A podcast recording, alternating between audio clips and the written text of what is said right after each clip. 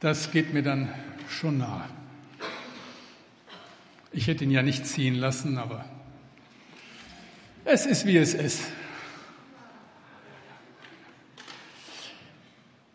Genug ist niemals genug. Das könnte man übrigens auch zu dir sagen, Daniel. Hier, genug ist niemals genug. Du hättest gerne noch so ein bisschen weitermachen können. Das ist das Thema der Predigt heute. Uns beschäftigen ja drei Jesus-Geschichten in diesen Wochen der Ferien. Die erste hat uns gelehrt, dass Jesus für uns betet. Hohe priesterliche Gebet. Er bittet den Vater um Ermutigung, Einheit, Kraft und Bewahrung. Die zweite Jesus-Geschichte hat uns gezeigt, dass Jesus uns sieht und dass er um unsere Ängste und Nöte weiß. Dass er uns nicht alles erspart, aber dass er da ist und uns begleitet und wir ihm vertrauen dürfen. Und angesichts auch der Geschehnisse der letzten Woche, nicht zuletzt des letzten Freitags, ist uns, denke ich, wieder über die Maßen bewusst gewesen, bewusst geworden, wie sehr wir diesen Gott brauchen. Seine Nähe, seinen Zuspruch und nicht zuletzt seinen Frieden für diese Welt. Das Wunder von Nein steht für den Gott, der auch heute noch Wunder tut. Und heute nun die dritte Jesus-Geschichte, die uns herausfordert. Jesus spricht mit einer Frau an historischem Ort. Und ich denke, diese Geschichte verlangt eine Entscheidung. Das tun sie eigentlich alle, diese Geschichten, aber diese ganz besonders. Ich weiß ja nicht so am Sonntag, wer hier alles sitzt. Die meisten von euch kenne ich, aber einige ganz sicher nicht. Hat sich auch im ersten Gottesdienst wieder gezeigt, dass Menschen da saßen, die auch zum allerersten Mal in unserem Gottesdienst waren. Ich weiß nicht, wie der Einzelne glaubt und ob er überhaupt glaubt. Es ist ja in unserer Zeit auch nicht so unbedingt angesagt, dass man über den Glauben redet und sich hier offenbart. Aber ich wünsche mir so sehr, dass wenn es noch nicht deine persönliche Entscheidung bis zu diesem Tag war, diesem Jesus nachzufolgen, dass du irgendwann mal, vielleicht schon nach diesem Gottesdienst sagst, genug ist nicht genug, ich will alles, ich will mit diesem Gott leben. Ich hoffe, dass diese Predigt ein bisschen dazu beiträgt. Also es ist ja so, das ist immer dann in der Vorbereitung auch für mich das Entscheidende, wo ich mich dann frage, warum machst du das? Warum verkündigst du? Warum ist dir das so wichtig? Ich denke immer und immer wieder, wenn es Gott tatsächlich gibt, und ich gehe mal davon aus, dass es ihn gibt, und wenn die Bibel tatsächlich recht hat, dann gibt es doch nichts Tragischeres, als diesen Gott nicht zu kennen. Also Schlimmeres kann ich mir nicht vorstellen. Deswegen laden wir dazu ein. Weil ich Christ bin und daran glaube, dass Gott auch heute noch zu Menschen redet, will ich darauf vertrauen, dass das auch in diesem Gottesdienst geschieht, dass es immer wieder geschieht. Und hin und wieder passiert es ja, dass dieser große Gott unser Gestammel hier auf dieser Kanzel gebraucht und Menschen Gott finden. Und hin und wieder passiert es, dass Menschen, die schon lange mit Gott unterwegs sind, über einer solchen Predigt ganz neu erweckt werden. Und wenn ihr mich fragt, das ist so oder so ein Wunder. Das haben wir nicht in der Hand, aber wir können Gott danken, wo immer das geschieht. Kommen wir zur dritten Jesus-Geschichte in dieser kurzen Predigtreihe und so sieht der Zusammenhang aus. Jesus ist mit seinen Jüngern unterwegs und sie kommen an einen Brunnen von historischer Bedeutung, ein Brunnen, der in einer Stadt im Gebiet der Samariter liegt. Die Bewohner von Samaria verstanden sich nicht als Juden. Sie beriefen sich auf eine alte Abstammung, nämlich verstanden sich als Angehörige der Stämme Ephraim und Manasse, die 700 Jahre vorher von den Assyrern deportiert worden waren. Einige waren zurückgekommen und die bildeten so einen besonderen Kultur- und Glaubenskreis im ehemaligen Israel, weil sie die Theologie der jüdischen Gelehrten ablehnten, ihr eigenes Heiligtum hatten, auch ihr eigenes altes Testament, wurden sie von den Juden verachtet. Ein frommer Jude hatte mit den Samaritern grundsätzlich keinen Kontakt. Einer schon. Jesus zieht mit seinen Jüngern durch Samarien und macht am Brunnen eine Pause. Und dann schickt er seine Jünger in die Stadt, um einzukaufen. Und er selbst bleibt am Brunnen sitzen und wenig später kommt eine Frau an den Brunnen, um Wasser zu holen in der prallen Mittagshitze. Und ich lese euch diesen Teil der Geschichte, steht in Johannes 4, die Verse 7 bis 18. Da kam eine Samariterin aus der nahegelegenen Stadt zum Brunnen, um Wasser zu holen. Jesus bat sie, gib mir etwas zu trinken. Denn seine Jünger waren in die Stadt gegangen, um Lebensmittel einzukaufen. Die Frau fragte überrascht, du bist doch ein Jude. Wieso bittest du mich um Wasser, wo ich doch eine samaritische Frau bin? Normalerweise wollten die Juden nichts mit den Samaritern zu tun haben. Jesus antwortete ihr, wenn du wüsstest, was Gott dir geben will und wer dich hier um Wasser bittet, würdest du mich um das Wasser bitten, das, zum Leben, das du zum Leben brauchst, und ich würde es dir geben.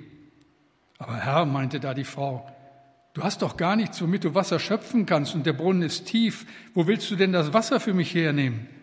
Kannst du etwa mehr als Jakob, unser Stammvater, der diesen Brunnen gegraben hat? Er selbst, seine Kinder und sein Vieh haben schon damals daraus getrunken. Jeder, der dieses Wasser trinkt, erwiderte Jesus darauf, wird bald wieder durstig sein. Wer aber von dem Wasser trinkt, das ich ihm gebe, der wird nie wieder Durst bekommen. Dieses Wasser wird in ihm zu einer Quelle, die bis ins ewige Leben hineinfließt. Dann gib mir dieses Wasser, sagte die Frau, damit ich nie mehr durstig bin und nicht immer wieder herkommen und Wasser holen muss. Gut, entgegnete Jesus, geh und ruf deinen Mann. Dann kommt beide hierher. Ich bin nicht verheiratet, wandte die Frau ein. Das stimmt, erwiderte Jesus. Verheiratet bist du nicht. Fünf Männer hast du gehabt und der, mit dem du jetzt zusammenlebst, ist nicht dein Mann. Da hast du die Wahrheit gesagt. Beten wir noch einmal. Herr, danke für diese Geschichte, für deine Geschichte. Und bitte hilf mir, öffne meinen Mund, dass er deinen Ruhm verkündigt. Amen. Als ich das so gelesen habe, sind mir drei Dinge aufgefallen und die würde ich euch gerne näher erläutern. Da ist eine Frau, die in ihrem Leben, die ein Leben lang auf der Suche war nach mehr und es war nie genug. Und sie trifft den, der genug hat. Und schließlich bekommt sie genug, endlich genug. Drei Dinge schauen wir uns die näher an. Der erste Punkt, das erste, was uns auffällt. Diese Frau war ihr Leben lang auf der Suche nach mehr und es war nie genug. Jesus macht an diesem Brunnen Mittagspause, ein Brunnen mit einer jahrhundertealten Geschichte. Einer der Erzväter Israel, Jakob, hatte schon hier seine Zelte aufgeschlagen und sich und sein Vieh mit dem Wasser des Brunnens versorgt. Mittagspause, Siesta nennt man das. Das war sehr vernünftig, denn mittags ist in dieser Gegend am heißesten, wie überhaupt in den südlichen Ländern. Das kennen wir. Wer immer Urlaub macht im Süden Europas, der weiß, mittags spielt sich da nicht viel ab. Das war damals genauso, wie es heute ist. Bis zum späten Vormittag wird gearbeitet, dann gibt es eine längere Pause und am Nachmittag geht es dann weiter bis in den Abend hinein. Niemals mittags. Alle körperliche Anstrengung ist in der Mittagszeit zu vermeiden. Danke, dass ihr zum Mittagsgottesdienst gekommen seid. Ihr dürft ruhig wedeln mit euren äh, Kärtchen da, wenn es euch zu warm wird. Das ist eben eine Zeit, wo es gerade in diesen südlichen Ländern oft unerträglich heiß ist. Aber das Seltsame ist, diese Frau holt mittags das Wasser. Warum? Nun, sie war eine Frau mit einer unmoralischen Vergangenheit. Offensichtlich nur gelitten in der Stadt, in der sie lebte, aber ohne engere Kontakte. Fünf Beziehungen hatte sie hinter sich und der Mann, mit dem sie aktuell zusammenlebte, war nicht ihr Mann. Dass sie am Schluss der Geschichte zum Segen für die ganze Stadt wird, das konnte sie zu diesem Zeitpunkt noch nicht wissen und schon gar nicht ahnen. Die Frage ist ja, wer kannte diese Frau überhaupt? Wer wusste um ihr Leben und um ihr Herz und was ihre Geschichte war? Aus dem Gespräch mit Jesus können wir entnehmen, dass offensichtlich ihre Seele, ihr Herz geprägt war von einer tiefen, tiefen, ungestillten Sehnsucht. Und die war durch nichts bisher gestillt worden. Sehnsucht nach Liebe, nach Erfüllung, nach Glück, nach einem wirklichen Zuhause. Bis zu diesem Zeitpunkt hatte sie es nicht gefunden. Es war nie genug. Der Durst nach Erfüllung blieb ungestillt. Deine und meine Biografie ist mit Sicherheit eine andere, aber ich glaube, sagen zu dürfen, nach all den Erfahrungen, die ich bis auf diesen Tag gemacht habe, wir alle kennen das Gefühl. Irgendwie sind wir unterwegs und suchen nach mehr. Und bis heute hat es sich noch nicht ereignet, dass wir sagen könnten, wir sind rundum zufrieden. Ich behaupte, das sind wir nie. Da ist immer noch etwas, was dazu kommen könnte. Irgendwo reicht das alles nicht, was uns begegnet, um unsere Sehnsucht zu stillen. Und solange ich denken kann, werden uns Rezepte angeboten, um diesem Missstand zu begegnen.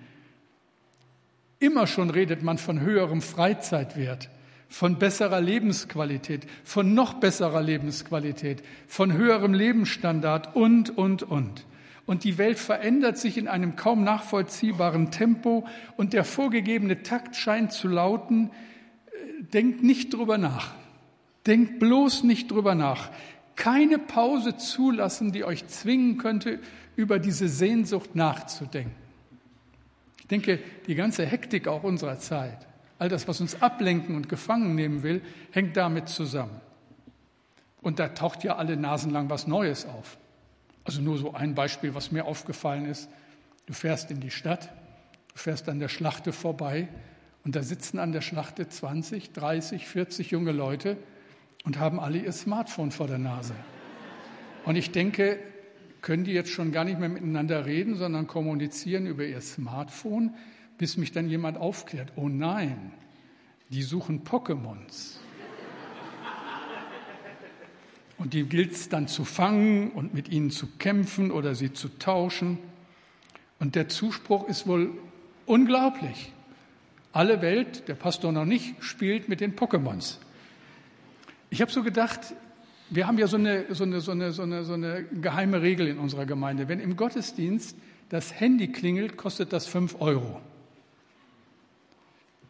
Wer dabei erwischt wird, dass er während des Gottesdienstes Pokémons jagt, der zahlt zehn Euro, aber noch nicht alles. Und der wäscht zur Strafe die Autos der Pastoren. Abgemacht?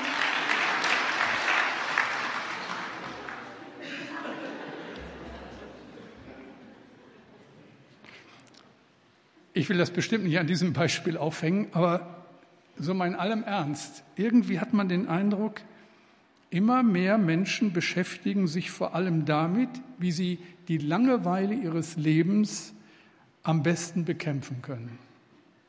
Es wird immer schwerer innezuhalten und sich auf das zu konzentrieren, was zählt.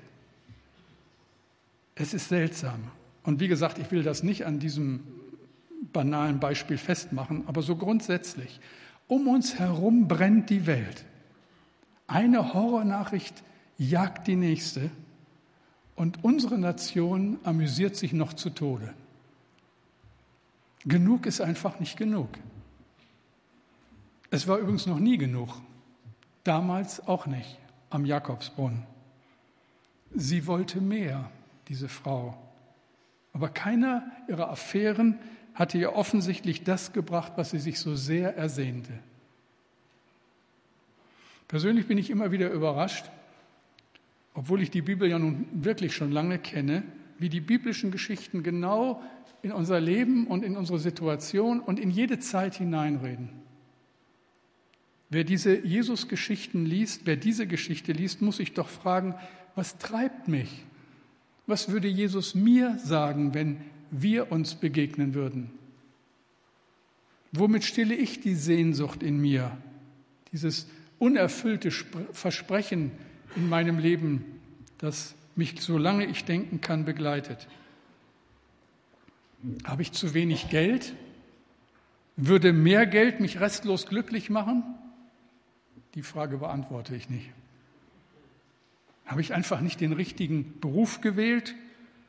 Und was wäre mit mir passiert, wenn ich was anderes studiert hätte? Hätte, hätte, Fahrradkette. Irgendwie scheint immer das besser zu sein, was wir nicht haben. Habe ich nicht die richtige Frau, nicht den richtigen Mann geheiratet? Immer nur Sex mit dem gleichen Partner? Sind nicht die glücklicher, die sich nicht binden, die das voll auskosten? Und genug ist niemals genug. Die Frau an diesem Brunnen hatte in sich eine große Sehnsucht nach mehr, die auch durch ihre Beziehungen offensichtlich nicht gestillt wurde. Ein zweites fällt auf. Der Frau begegnet Jesus, sie trifft den, der genug hat. Es hat Gott ja offensichtlich gefallen, uns das, was ihm wichtig ist, schwarz auf weiß zu hinterlassen. Und in den Jahrtausenden und Jahrhunderten biblischer Geschichte ist so viel mehr passiert, aber ganz bestimmte Ereignisse fanden ihren Eingang in die Bibel. Und Gottes guter Geist hat dafür gesorgt, dass wir sie dort nachlesen können. Und das macht ja den Wert auch dieser Geschichte aus.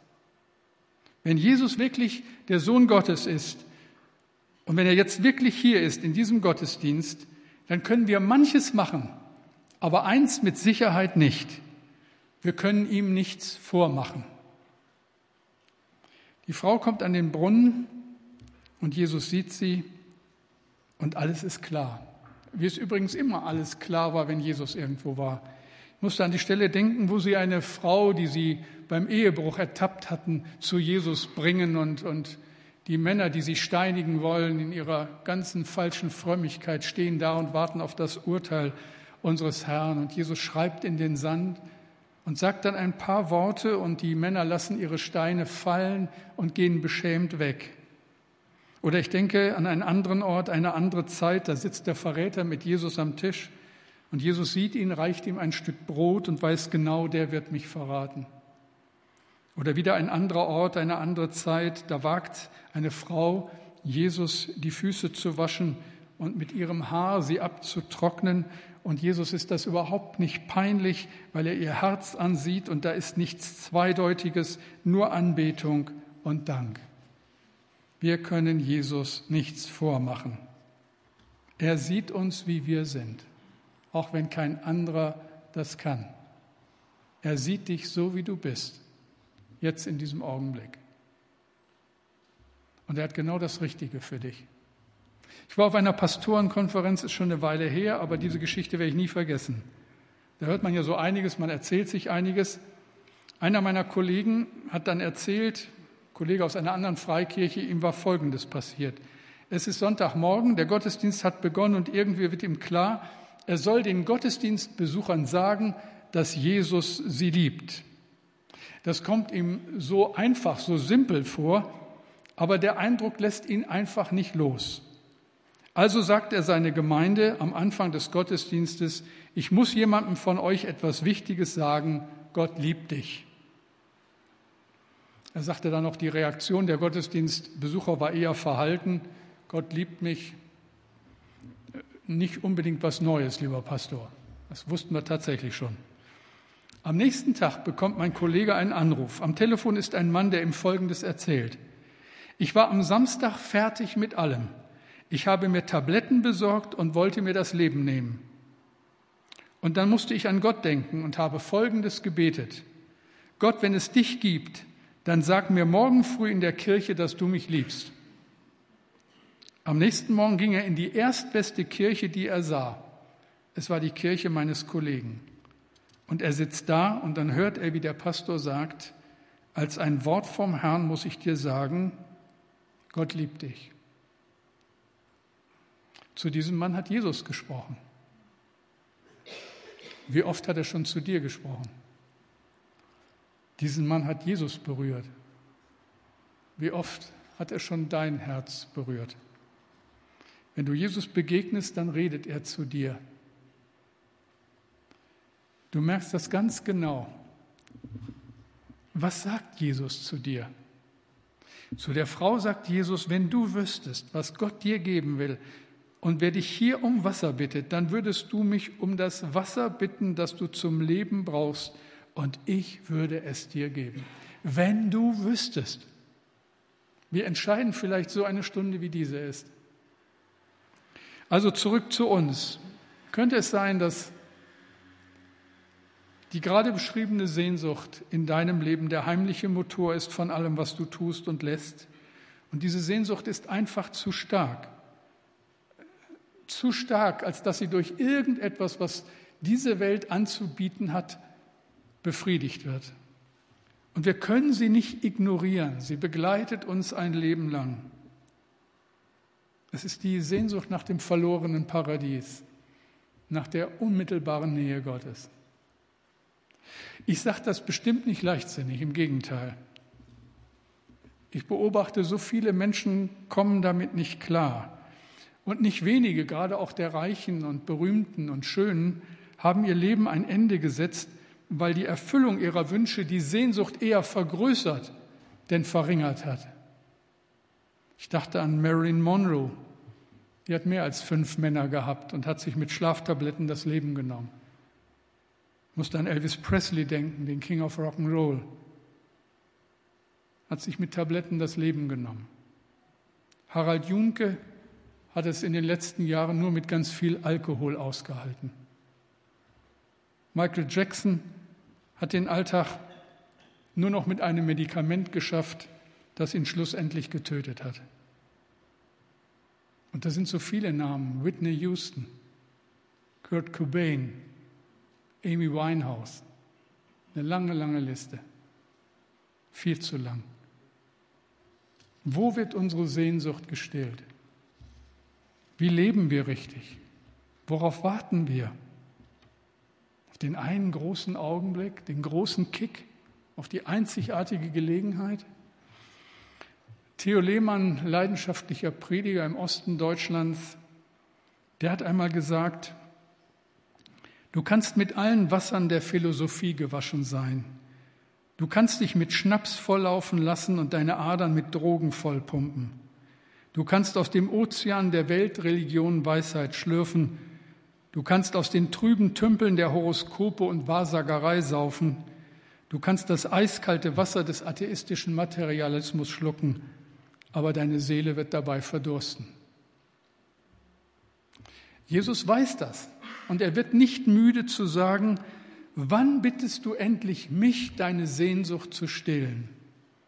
Was muss eigentlich noch passieren, bis du begreifst, dass ich das Leben bin und dass nur ich deine Sehnsucht nach Freude wirklich stillen kann. Warum ist das so? Weil er der Schöpfer ist, weil er das in unser Herz eingepflanzt hat.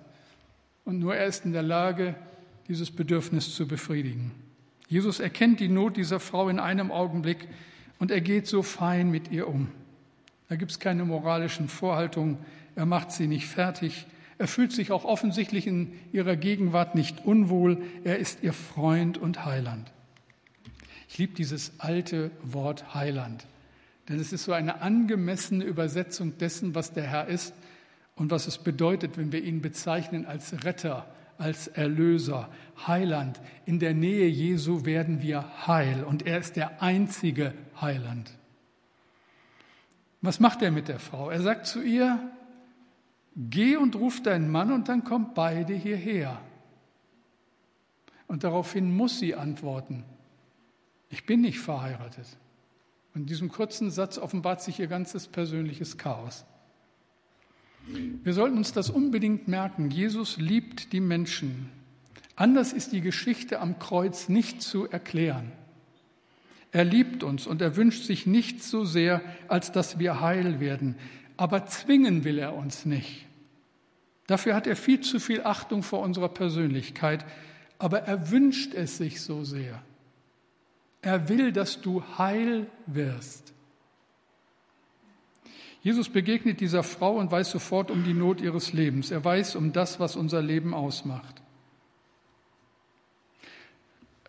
Ich denke, es braucht nicht viel Fantasie, um sich vorzustellen, wie viele Geheimnisse im Leben all der Menschen sind, die an diesem Sonntagmorgen in diesem Gottesdienst sitzen. Und vielleicht muss man auch sagen, wie viele dunkle Geheimnisse hier verborgen sind. Das eine dürfen wir wissen, wo immer es zu einer Begegnung mit Gott kommt. Solange wir an unserer Schuld festhalten und Sünde nicht als Sünde bekennen, solange sind wir verlorene Leute. Egal wie sympathisch wir daherkommen. Das möchte ich nochmal wiederholen, weil mir das unendlich wichtig ist. Solange wir an unserer Schuld festhalten und Sünde nicht als Sünde bekennen, solange sind wir verlorene Leute, egal wie sympathisch wir daherkommen. Wenn wir aber unsere Schuld bekennen und um Vergebung bitten, dann gibt es nichts, wirklich rein gar nichts, was Jesus daran hindern könnte, dir zu vergeben und dich zu lieben. Das ist das Evangelium. Zu der Frau in unserer Geschichte sagt der Johannes 4, Vers 14, jeder, der dieses Wasser trinkt, wird wieder durstig werden.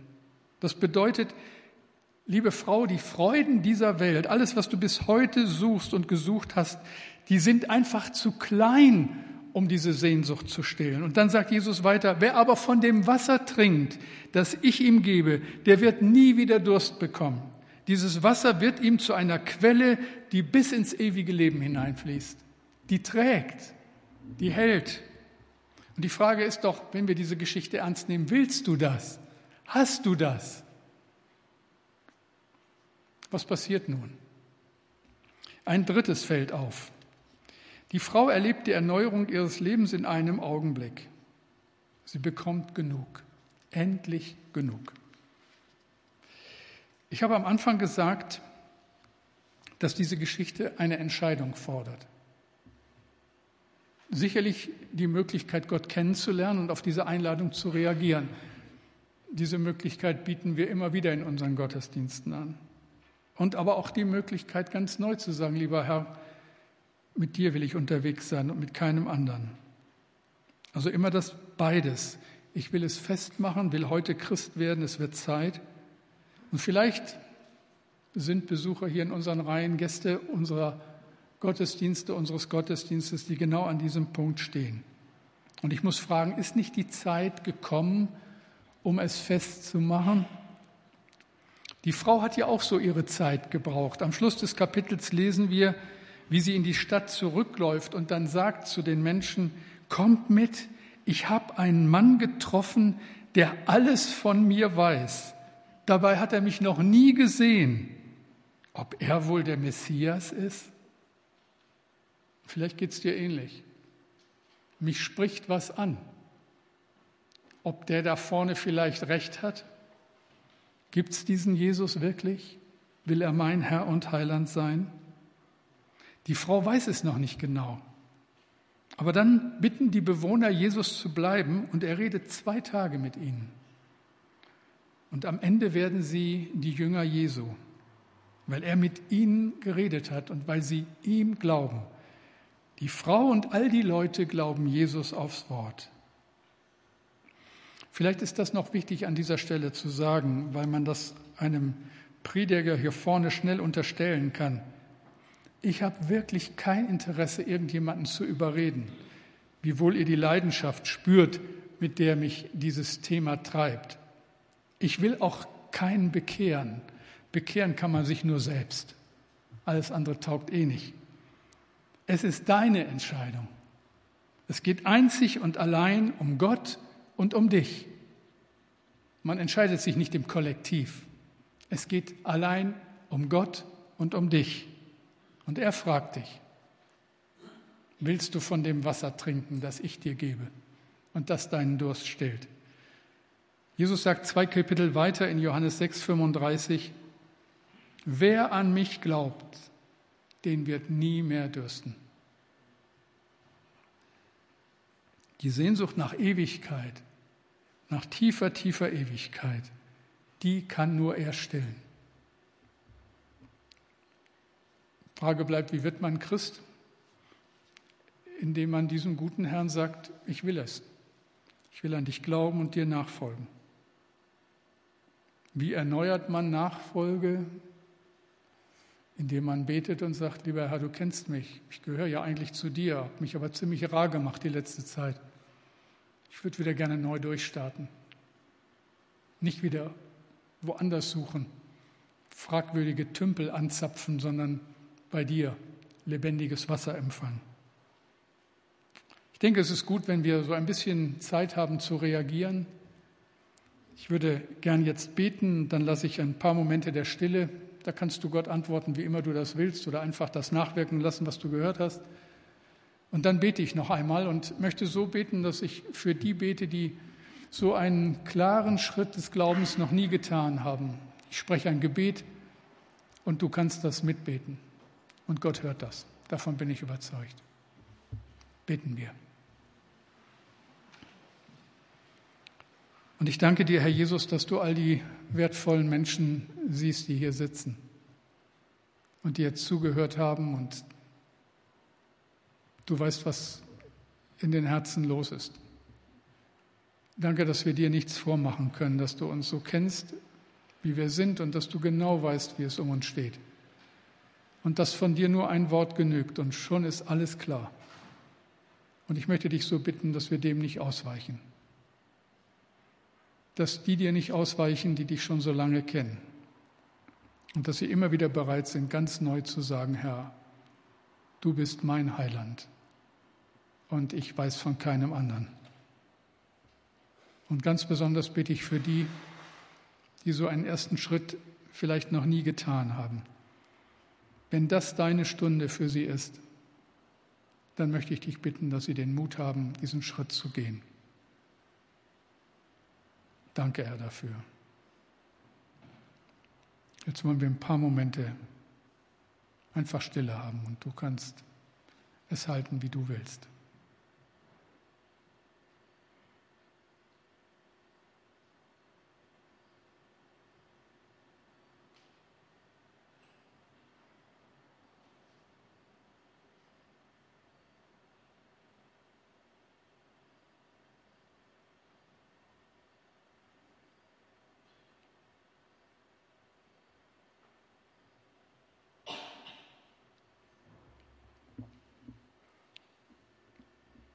Wenn du jetzt vielleicht zu denen gehörst, die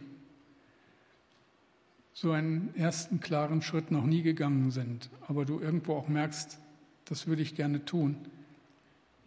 Ich würde gerne Jesus bitten, dass er meinen Durst stillt, dass er in mein Leben kommt, dass er mir meine Schuld vergibt. Dann sprich doch einfach diese Worte in deinem Herzen nach. Herr Jesus Christus, Danke, dass du mir an diesem Sonntag begegnet bist. Dass du mich jetzt siehst, so wie ich bin. Und dass du mein Herz kennst. Und all die Sehnsucht da drin. Und dass du um meine Träume weißt. Aber auch um die dunklen Ecken. Um meine Schuld. Ich will so gerne einen ersten Schritt tun, will dein Kind werden und ich bitte dich, lass mich dein Kind sein. Vergib mir meine Schuld. Lass mich anders leben als bisher.